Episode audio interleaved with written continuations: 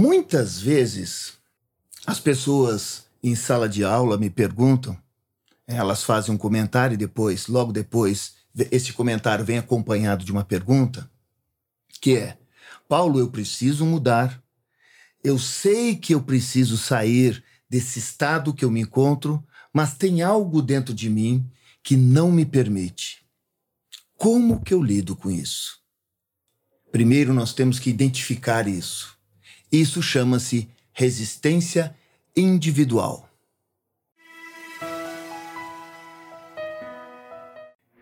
Eu sou o Dr. Paulo Brandout e seja bem-vindo a mais um Brandoutcast.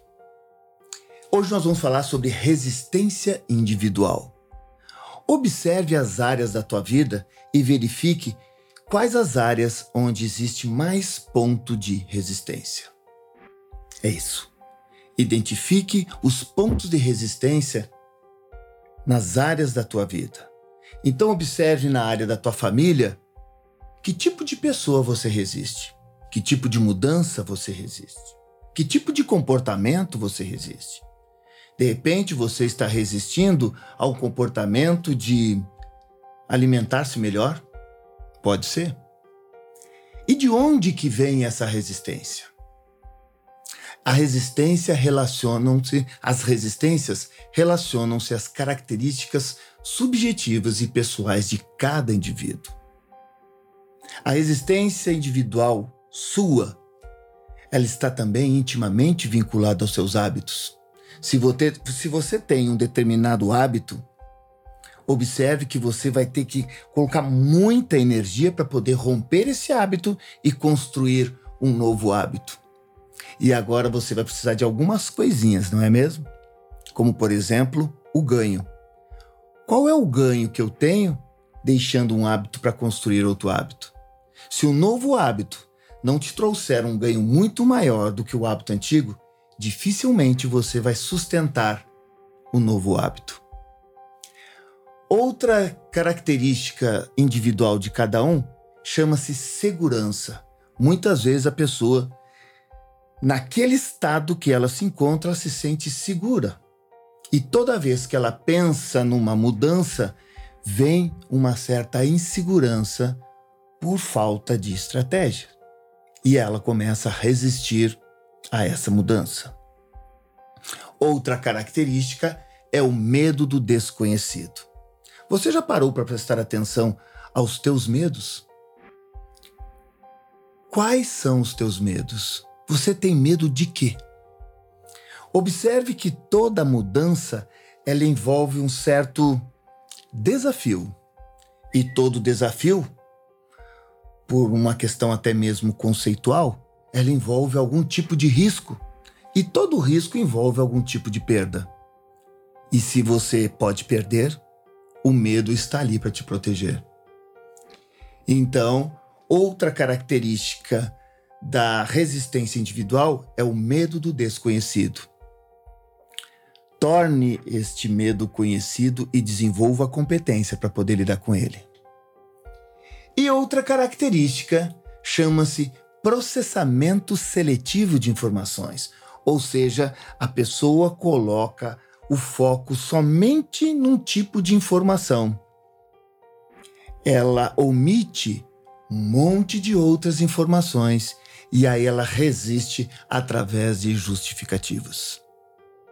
E você pode me perguntar, tá bom, é, entendi. Então quer dizer que a minha resistência ela tem a ver com as minhas características subjetivas, tem a ver com os meus hábitos, tem a ver com o meu senso de segurança, tem a ver com o medo do desconhecido e tem a ver com o processamento seletivo de informações, ou seja, eu coloco o foco só com um ponto de vista e esqueço de enxergar o todo, o cenário todo.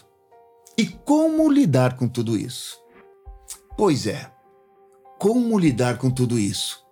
Entra agora quatro estratégias para você lidar com tudo isso para que você possa realizar uma mudança evolutiva, ou seja, uma mudança que não volta mais. Ou seja, não vai ter recaída. Primeira coisa, você precisa fazer uma avaliação de si mesmo. Conheça suas crenças, conheça seus valores Né? Conheça seu perfil psicológico, se olhe no espelho e diga: Eu estou limitado por isso. Entenda, avalie, né? conheça você mesmo.